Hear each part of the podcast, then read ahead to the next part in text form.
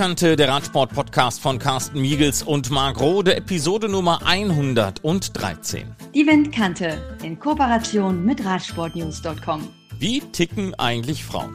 Tja, jeder, der verheiratet ist, hat da sicherlich so seine ganz eigene Meinung. Aber wie ticken sie im Radsport? Die Psychologie hinter dem Sport. Ein ganz spannendes Thema, das wir mit der Mentaltrainerin und Expertin der Sportpsychologie Grit Moschke einmal vertiefen wollen. Grit, du bist Mentaltrainerin und Expertin der Sportpsychologie. Was kann ich mir genau darunter vorstellen? Wie sieht denn deine Arbeit aus?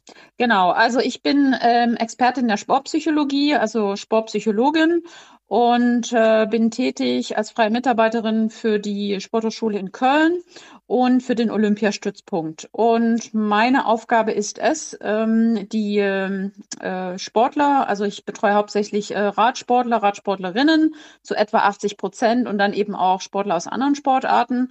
Ähm, und ähm, ich bin dafür zuständig, sozusagen die Leistung mental zu verbessern aber auch, wir sind ja auch in einer modernen Sportpsychologie, äh, wir kümmern uns auch oder ich kümmere mich auch um die mentale Gesundheit.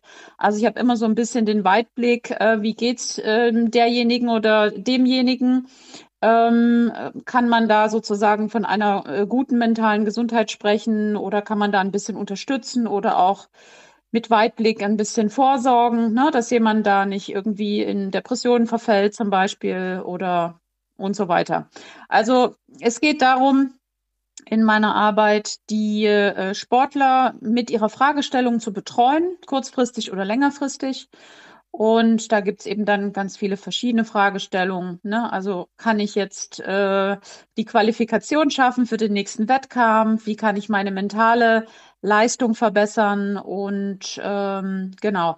Und das ist ungefähr so im ganz ganz kurz gesagt meine Aufgabe.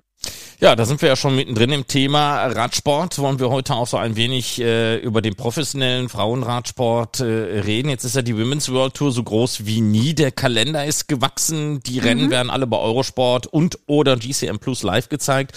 Der mhm. Damenradsport wächst von Jahr zu Jahr und damit nimmt dann eben auch die Aufmerksamkeit zu. Und trotzdem hat man irgendwie das Gefühl, dass da was fehlt. Wie kommt das? Ähm, ja, also das, das, die, die Rennen haben grundsätzlich schon viele, viele Jahre gefehlt in diesem Umfang, weil äh, viele Frauen im Radsport haben sich das sehr gewünscht, ne, dass sie häufiger zu Wettkämpfen können, dass sie auch mal zum Beispiel eine Tour de France fahren können. Und es hat sozusagen immer an, ähm, ja, äh, an Sponsoren gefehlt oder ähm, auch in der, in der Historie der Frauen ähm, hat es einfach ja in der Entwicklung im Radsport ähm, am, am Support gefehlt oder auch ja an, an dis intensiven Diskussionen, wie man das jetzt voranbringen kann. Und das hat wirklich einfach seine Zeit gebraucht. Und jetzt sind wir einfach auf dem Weg schon der Besserung und ähm, der, der Optimierung. Ja, und es gibt einfach noch zu wenige ähm, Radrennen im Vergleich zu den Männern. Und ähm, da steht jetzt einfach noch viel Arbeit an. Ja, jetzt haben wir ja eine größere Women's World Tour mit 14 Teams in dieser Saison, erstmals mhm. in dieser ersten mhm. Liga, aber irgendwie sind die Teams nicht mitgewachsen. Also die Kadergröße ist ja nicht vergleichbar mit den der Herren und diese 16 möglichen Plätze, die die Damen pro Mannschaft haben, werden zum Teil sogar noch nicht mal ausgeschöpft. Stößt mhm. man da beim Wachstum nicht auch langsam an die Grenzen? Wir hatten ein Interview bei GCN gehabt mit Linda Jackson von äh, Education, na, wie heißen die bei den Frauen? Die heißen ja nicht Education Easy Post, sondern äh, Tipco. Äh, und mhm. die hat gesagt, wir sind mittlerweile ausgereizt. Wir müssen uns erstmal konsolidieren. Ist das so? Mhm. Also im deutschen Radsport äh, können wir auf jeden Fall mehr äh, Frauen gebrauchen. Ähm, und das hat natürlich mit der Entwicklung auch in den Vereinen zu tun. Also grundsätzlich haben natürlich in den letzten Jahren immer mehr äh, Männer oder Jungs äh, trainieren können. Und es, es gibt ganz viele verschiedene Ursachen. Einmal natürlich, das erste ist immer die Finanzierung. Wie viel Gelder stehen überhaupt zur Verfügung? Und dann wurden eben die, äh, das Training der Jungen favorisiert und die Mädchen sind dann quasi mitgefahren oder hinterhergefahren. Ja. Und ähm, das macht schon einmal einen ganz großen Unterschied, also von der, von der Anzahl und es wurde einfach nicht ausreichend ähm, der Frauenradsport gefördert. Und die sind einfach noch in der Minderheit. Also hier, ich spreche von NRW. Ich bin ja äh, für den Radsport in NRW zuständig, was die Sportpsychologie anbetrifft. Und da haben wir eben oft das Problem, dass die Mädchen ähm, teilweise ja ganz alleine trainieren, weil sie in ihrer Umgebung niemanden haben zum Trainieren. Also das ist dezentral.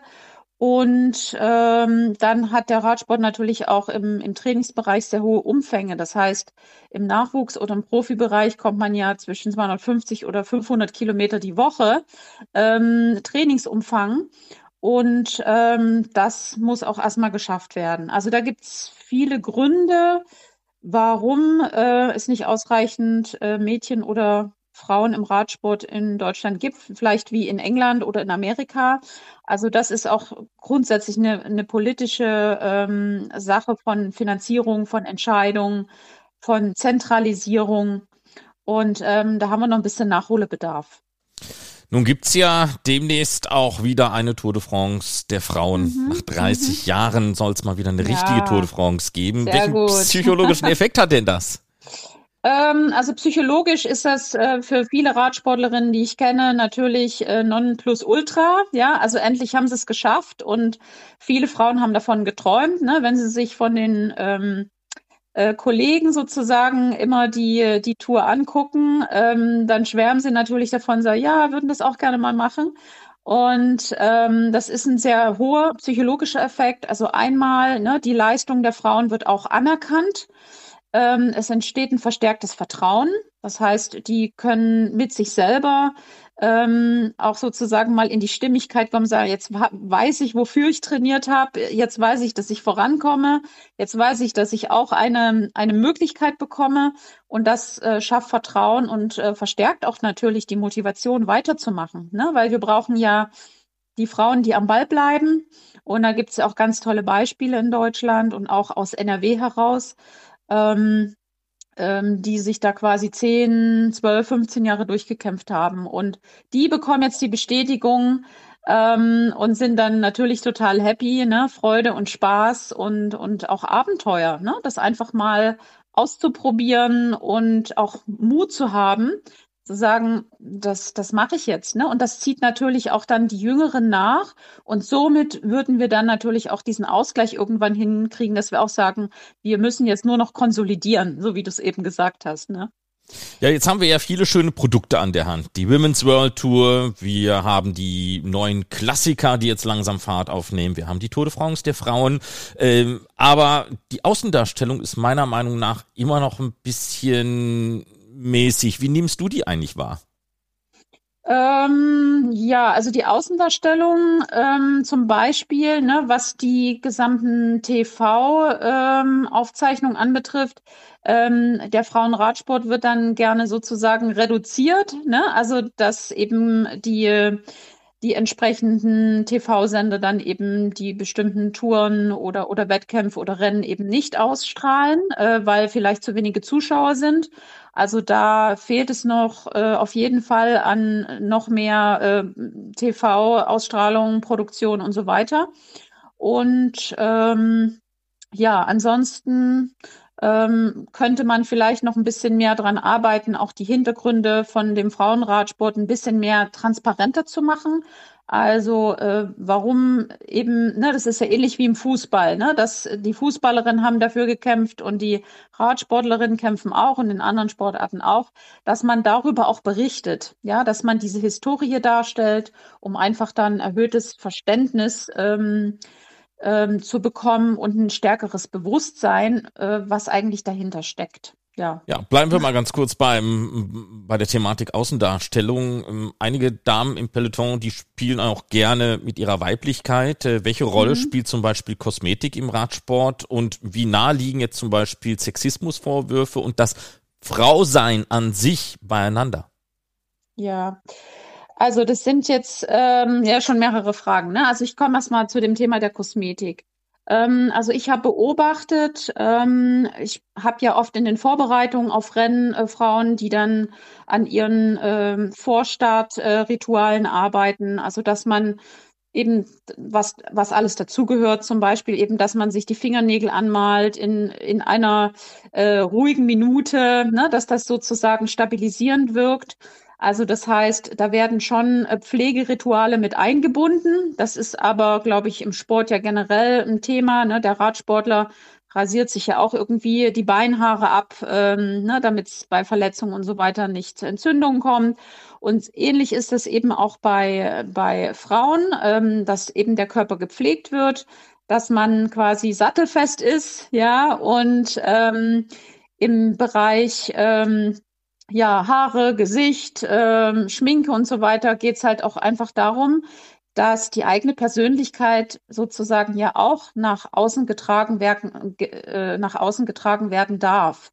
Das heißt, äh, im Alltag, ne, wenn sich, sage ich mal, der Mensch, wenn wir jetzt nicht von der Rolle als Sportlerin ausgehen, sondern einfach als Rolle als Frau, sich ja auch einfach gerne schminkt, ja. Abgesehen davon, dass sich nicht jede Radsportlerin schminkt, aber wenn man sich gerne im Alltag schminkt, warum soll man sich dann nicht auch im Wettkampf schminken? So, wir haben ja auch im, im Männerbereich bei Fußballern diese Deo-Werbung oder ne, wie sich jemand eincremt und so weiter. Also das ist äh, im Bereich der Kosmetik eine Sache, also die man von der eigentlichen Leistung auch trennen kann. Ja, also Kosmetik ist wichtig, einmal um sich sicher zu fühlen, um ähm, seinem normalen, nicht aus seinem normalen Alltagsritual herauszugehen, um ähm, ja Vertrauen zu sich selbst, um sich einfach gut zu fühlen. Also das ist ja für die Psyche einfach stabilisierend. So, und dann hattest du mich gefragt, ähm, Sexismusvorwürfe. Genau. Ähm, es gibt ja Frauen, die sind introvertierter, manche sind extrovertierter. Und äh, Sexismus ist ja eine Sache äh, von sage ich mal, Diskriminierung zwischen den Geschlechtern. Also ich fasse es jetzt mal so grob zusammen. Ne?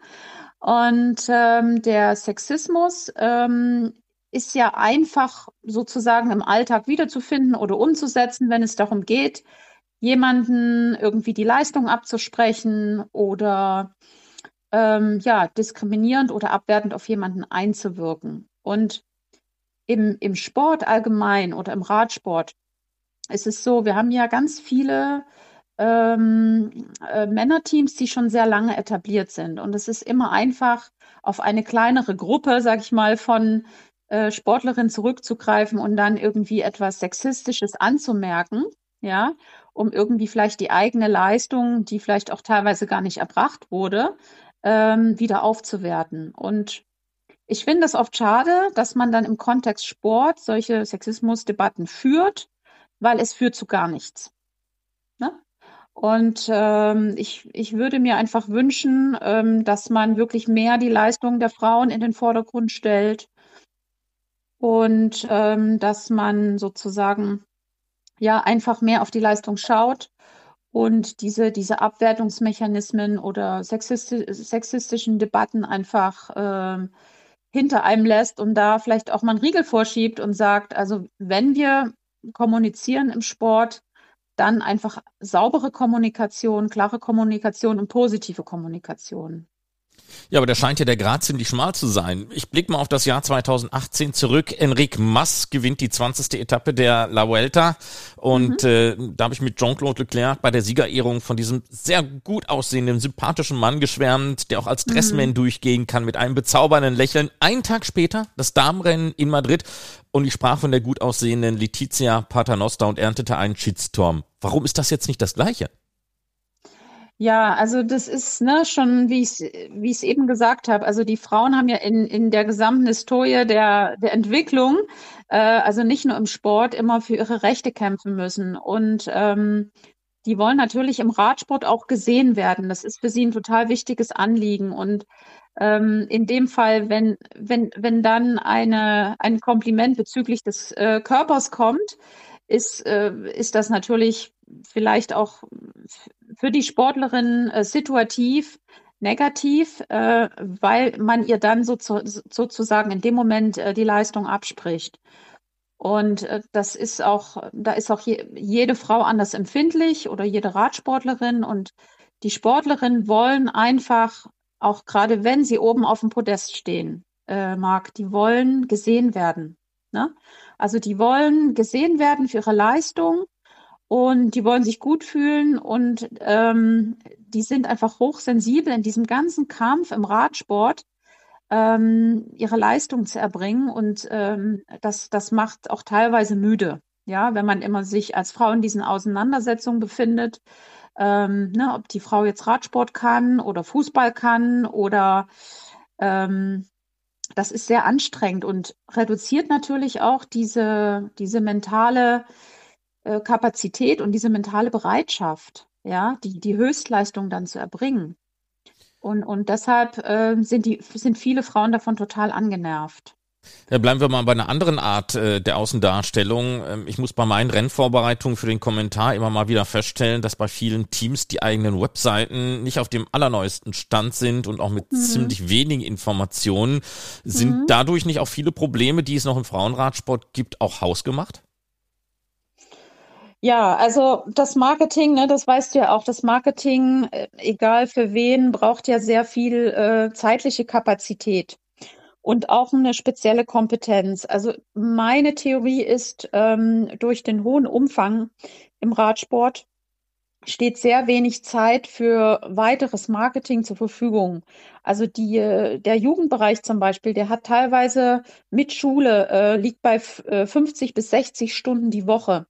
Wenn man dann von einem Jugendlichen oder auch schon, sagen wir, von einem professionellen Radsportler, der vielleicht noch studiert, ähm, abverlangt, dass er jetzt eine perfekte Webseite hat. Plus vielleicht wenige Finanzen auch ne, im, im Frauenradsport, ähm, dann ist das oft für die, äh, für die Radsportlerinnen sehr schwer oder auch für die äh, Profis, mm, die Webseite wirklich in Schuss zu halten. Also die sind dann auch durch die vielen Reisen, durch die vielen Touren, durch die Trainingsumfänge, die, die schaffen das wirklich nicht ganz so gut, diesen Fokus dann dahin zu lenken. Und Social Media ist ja quasi wie eine Kralle, ja, dass man irgendwie überall sein könnte oder möchte.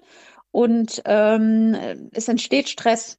Und dieser Stress, äh, ich beschreibe das auch in meinem, übrigens in meinem neuen Buch, ähm, Mentale Stärke mit Smartphone und Social Media. Es erscheint im April. Ähm, wie sozusagen Social Media auch die mentale Kapazität von den Radsportlern oder von Sportlern reduziert. Und dadurch kommen viele nicht dazu, dass sie, ähm, ne, die stürzen sich dann zum Beispiel auf Instagram, weil das kostet nicht, das kann man selber einrichten, das kann man schnell benutzen. Und selbst Instagram hat ja teilweise ein bis zwei Stunden Bedienzeit am Tag. Das ist sehr, sehr viel für einen Spitzensportler. Wenn er sich jetzt noch um eine Webseite kümmert, ähm, dann braucht er A Finanzen und Zeit und, und auch vielleicht jemand, der ihn berät, weil ähm, die Außen, Außendarstellung auf einer Website ist, ähm, da, dafür braucht man auch nochmal Fokus und, und ähm, ja, ein, eine gute Art und Weise und Form, wie man, wie man sich selber präsentieren möchte. Das will ja durchdacht sein. Ne? Und Welche, ich, ja. Ja. Hm? Nee, ich wollte sagen, ähm, du hast über die Finanzen gesprochen. Welche Rolle spielt denn da das Geld? Es gibt äh, derweil ja immer noch große Unterschiede zwischen den Prämien und Gehältern, auch wenn der Giro Donne ja jetzt ähm, für die zehn Tage in diesem Sommer äh, an Prämien eine Viertelmillion Euro ausschütten wird. Das ist ja schon mal nicht wenig, aber in anderen mhm. Rennen gibt's halt schon immer noch einen krassen Unterschied. Ja, auf jeden Fall. Also ähm, ne, aktuell verdienen die Frauen im Radsport oder bekommen meistens nur zehn Prozent von den Prämien der Männer. Ähm, das ist sehr wenig. Man arbeitet aber daran. Also äh, zum Beispiel ne, äh, Team Trek Segafredo für Frauen in, in den Staaten, die haben schon diese Angleichung der Gehälter äh, geschafft. Und äh, das soll jetzt auch natürlich auf andere Teams übertragen werden. Ähm, aber teilweise gibt es Frauen auch in den unteren Ligen, die äh, verdienen gar nichts. Ja, das läuft komplett über Eigenfinanzierung, was wiederum ein Stressfaktor für die Frauen ist. Mit der Logistik, äh, mit den Rädern. Ne? Man braucht ja verschiedene Räder für die Bahn, fürs Training, fürs Rennen und noch Ersatzräder ist man locker bei Carbonrädern zwischen 10 und 20.000 Euro. Das muss ja auch erstmal finanziert werden. Und ähm, da gibt es einfach für viele Frauen kein Geld. Ich kenne auch welche, die machen Nachtschichten, ja, äh, damit sie das Geld irgendwie für die Rennen aufbringen und sind dann müde und schlapp und dann ja soll Frau auch noch Höchstleistung abrufen. Ne? Wenn man diese Hintergründe kennt, dann wird man sensibel und ähm, deshalb haben die Frauen eigentlich nicht eigentlich, sondern die Frauen haben genauso viel Geld verdient wie die, wie die Männer im Radsport. Und ähm, man, man braucht wirklich im, im Bewusstsein vollsten Respekt dafür, was die alles leisten. Sie müssen sich wirklich doppelt anstrengen, verdienen viel, viel, viel weniger bis gar nichts. Ja, es also eigentlich, also es ist ein trauriger Zustand. Und ich hoffe, dass das so langsam jetzt ausgeglichen wird. Es gibt Bemühungen auch in Deutschland, ähm, dass man da ein bisschen, ähm, also nicht ein bisschen, sondern dass man da schnell aufholt. Was sagen uns denn die Längen der Distanzen? Zum Beispiel jetzt gerade Strade Bianche der Damen 136 Kilometer, Strade Bianche der Herren 209 Kilometer. Es kann ja nicht daran liegen, dass die Damen nicht in der Lage sind, Distanzen von mehr als 200 Kilometer zu bewältigen. Äh, wir sehen es ja in der Leichtathletik, 10.000 Meter sind 10.000 Meter. Da mhm. laufen die Damen ja nicht 7.500. Mhm.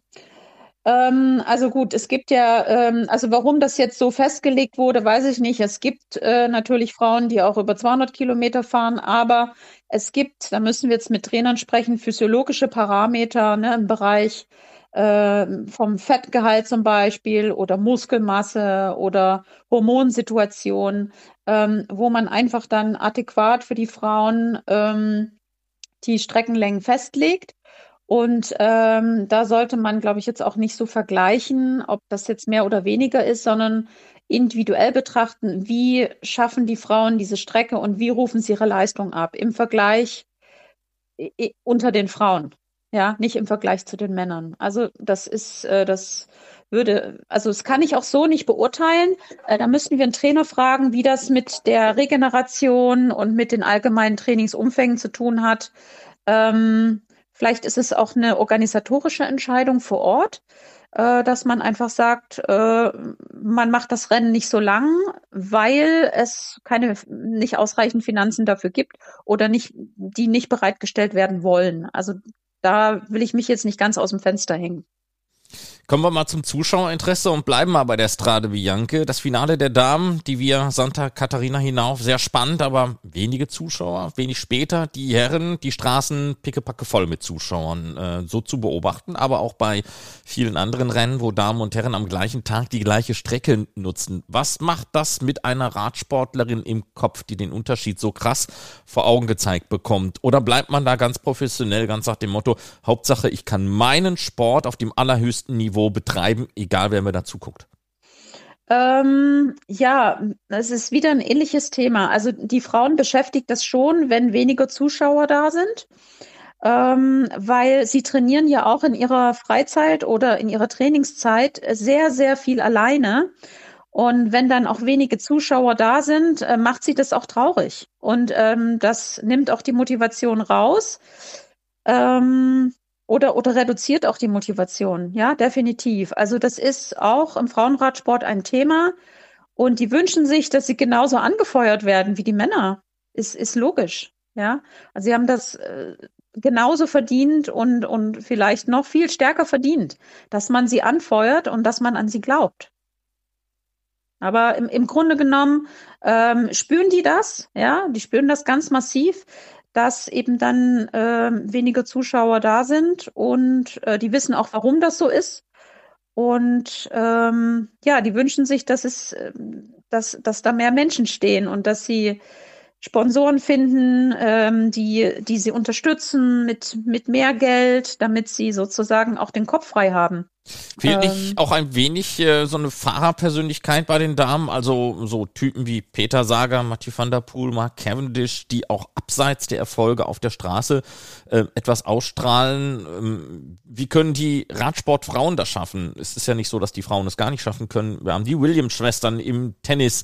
Äh, wir hatten eine Steffi Graf gehabt, dass das ja auch große Persönlichkeiten sind, die weit ja. über den Sport hinaus etwas ausgestrahlt äh, haben. Fehlt da nicht ja. auch eine eigene Marke? Also wir haben ja jetzt äh, gerade mit Tokio, ne, ähm, hatten wir ja im Vierer einen Wahnsinnserfolg. Also das konnten ja auch die Männer nicht toppen äh, auf der Bahn mit den verschiedenen Rekorden, die Tag für Tag gebrochen worden sind und äh, dann noch mehrere äh, Platzierungen erreicht haben. Also mit dem Vierer, ne, mit unter anderem Mieke Kröger, Mieke Kröger und äh, Lisa Brennauer. Und ähm, da gibt es schon, also, ne, oder schauen wir auf Christina Vogel, ja, mega erfolgreich und jetzt auch politisch engagiert.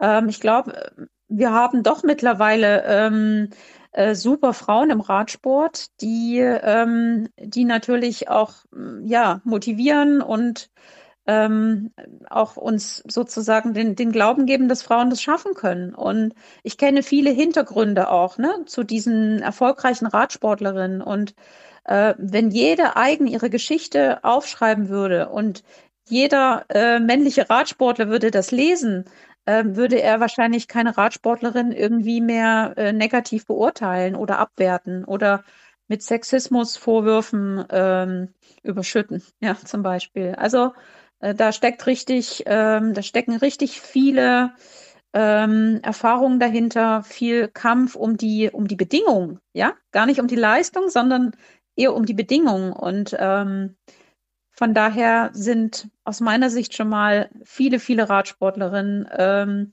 Vorbild auch für andere. Vielleicht auch wenn sie jetzt nicht die Top-Leistungen haben, aber wir haben tolle Radsportlerinnen in Deutschland. Kommen wir mal äh, zu den Mannschaften. Ich habe beobachtet so in den letzten Jahren, dass immer mehr reine Frauenteams verschwinden und werden von den Herrenmannschaften aufgefangen. Jetzt zum Beispiel das neue Team Emirates ADQ oder letztes Jahr, da fuhren die ja noch unter dem Titel Ale BTC Ljubljana oder eben äh, Tipco Silicon Valley Bank, jetzt äh, EF Education Tipco. Äh, mhm. Verlieren die Frauen damit nicht ihr Alleinstellungsmerkmal und ihre Teamidentität? Ja, also das ist auf jeden Fall schade, wenn man dann sozusagen ein Frauenteam wieder redu reduziert und äh, irgendwo anders integriert. Klar, die verlieren da ein Stück der Identität und äh, müssen sich ja dann auch wieder bei einem neuen Team umschauen. Also ich erlebe das sehr häufig, dass sehr, sehr starke Teamwechsel auch manchmal innerhalb eines Jahres vollzogen werden, weil sich plötzlich ein Frauenteam wieder auflöst. Das schafft wiederum Stress für die Frauen und ähm, die müssen sich dann auch wieder neu orientieren, auch eben ne, im, im Bereich der Teamarbeit. Also wenn Frauen sich quasi in der Gruppe neu finden, ne, um zum Beispiel eine Teamleistung abzurufen, dann ist es sehr anstrengend, wenn die jedes Jahr das Team wechseln, weil vielleicht dort die Finanzen nicht reichen oder ähm, da die Logistik nicht klappt oder da keine weiteren Sponsoren gefunden werden. Und ähm, das ist, das ist auf jeden Fall schade. Ja, da, Konstanz wäre besser in diesem Bereich, ne? dass man wirklich längerfristig auch mal etwas entwickeln kann. Und noch ein Wort abschließend zu den Trainerinnen. Das schwedische Olympische ja. Komitee hat ein Programm gestartet, um für Los Angeles 2028 für die Sommerspiele eine gleiche Anzahl von weiblichen Coaches im Olympiateam zu haben. Das betrifft mhm. jetzt alle Sportarten. 20 Trainerinnen sind da drin in diesem Programm und sie wollen dann eben auch weitere Frauen zukünftig ausbilden, um Trainerpositionen zu übernehmen. Fasst man mhm. die letzten fünf Olympischen Spiele zusammen, gab es in den schwedischen Olympiasportarten nur 10 Prozent weibliche Trainerin. Das ist Schweden. Wie sieht das denn in, in Deutschland aus? Also in Deutschland haben wir jetzt, also laut äh, von dem DOSB allgemeinem Sport haben wir ungefähr 47 Prozent äh, weibliche Lizenzvergaben, also in verschiedenen Sportarten. Und ich kann zum Beispiel hier von NRW sagen, im Radsport ähm, sind das ungefähr, ähm, ich glaube, 10 Prozent. Also es gibt weibliche Trainerinnen und je höher man geht, also ähm, im Spitzensport, dann liegt das teilweise eben ja bei einer noch geringeren äh, Prozentzahl. Und wir haben aktuell zum Beispiel überhaupt gar keine Führungsfrau im Bereich Radsport in NRW. Also das fehlt. Und äh, im Radsport, weil das ja sozusagen ja der, von der Historie aus schon immer eine Männerdomäne gewesen ist, ähm, haben wir da vielleicht nicht so die optimalen äh, Voraussetzungen, dass wir das dann bis dahin schaffen. Aber es gibt beim DOSB ein Programm, äh, wo man sich eben mehr auf die äh, Führungskräfte im Spitzensport, also weibliche Führungskräfte, konzentriert und möchte auch diesen, dieses Segment ausbauen. Ne? Da haben wir jetzt von 2022 bis, was sagtest du, 2028, ne? Mhm. Ähm, da haben wir jetzt noch ein bisschen Zeit. Also bis dahin kann einiges passieren. Und es ist ja wie, wie in den Unternehmen. Ne? Wir müssen da einfach ein bisschen ähm, ja, nachholen oder aufbauen Und auch äh, mutige Frauen müssen sich melden, die diese Rolle auch übernehmen möchten. Und ähm, dann könnte man das äh, mit den Angeboten für Frauen, die jetzt aktuell geschaffen werden, könnte man das eventuell schaffen. Und im Radsport, ähm, ja, müsste sich quasi eine Art Taskforce bilden, damit wir sozusagen dieses Niveau erreichen. Und ich appelliere auch nochmal an die, an die männlichen Trainer, dass sie auch den weiblichen Trainerinnen eine Option, eine Chance geben, ja, weil oft ist es ja so, die Trainerposten werden vergeben. Und ähm, das ist natürlich auch manchmal ein bisschen wie ein Wettkampf, wer bekommt was. Und ähm, dass man da sozusagen auch eine Quote festlegt, wo man sagt, okay, so und so viele Frauen dürfen auch ähm, sozusagen Radsporttrainerinnen sein und dürfen auch in ihrer Rolle ähm, sein und äh, man muss denen auch eine Chance geben, ja, auch wenn sie vielleicht ein bisschen weniger Erfahrung haben äh, in bestimmten Bereichen. Ähm, also wenn wir wenn wir jetzt junge ähm, Frauen Radsporttrainerinnen vergleichen mit äh, älteren Trainern, sage ich mal ab 60 plus, ja, man kann das nicht alles aufholen an Erfahrung sofort, dass man da wirklich auch ähm, die Frauen, die jung in den Radsport kommen, auch respektiert und denen auch Wissen weitergibt. Ja, das ist eine Chance zu interagieren und äh, nicht die Frauen als Feinde sehen. Und die Frauen sollen auch nicht die Männer als Feinde sehen. Ne? Dann sind wir wieder in diesem Sexismus-Ding, dass man sich gegenseitig diskriminiert. Wenn, wenn wir damit aufhören und sozusagen den Sport nach vorne anstellen und sagen, ähm, wir bilden auch weibliche Trainerinnen aus oder weibliche Trainerinnen ähm, engagieren sich im Radsport, dann äh, kommen wir schnell viel weiter. Also wir müssen kombinieren, akzeptieren, respektieren und ähm, dann schaffen wir es vielleicht bis 2028. Das ist mutig, aber ähm, ich denke positiv. Mit Grit Moschke, Mentaltrainerin und Expertin der Sportpsychologie, haben wir uns über den Frauenradsport unterhalten. Schönen Dank. Ja, ich danke dir auch für die Einladung und ähm, ja, ich wünsche auch den Frauen bei der Tour de France auf jeden Fall alles, alles Gute und natürlich auch den Radsportlern bei der Tour de France, dass wir, dass wir Deutschen da richtig abräumen. Und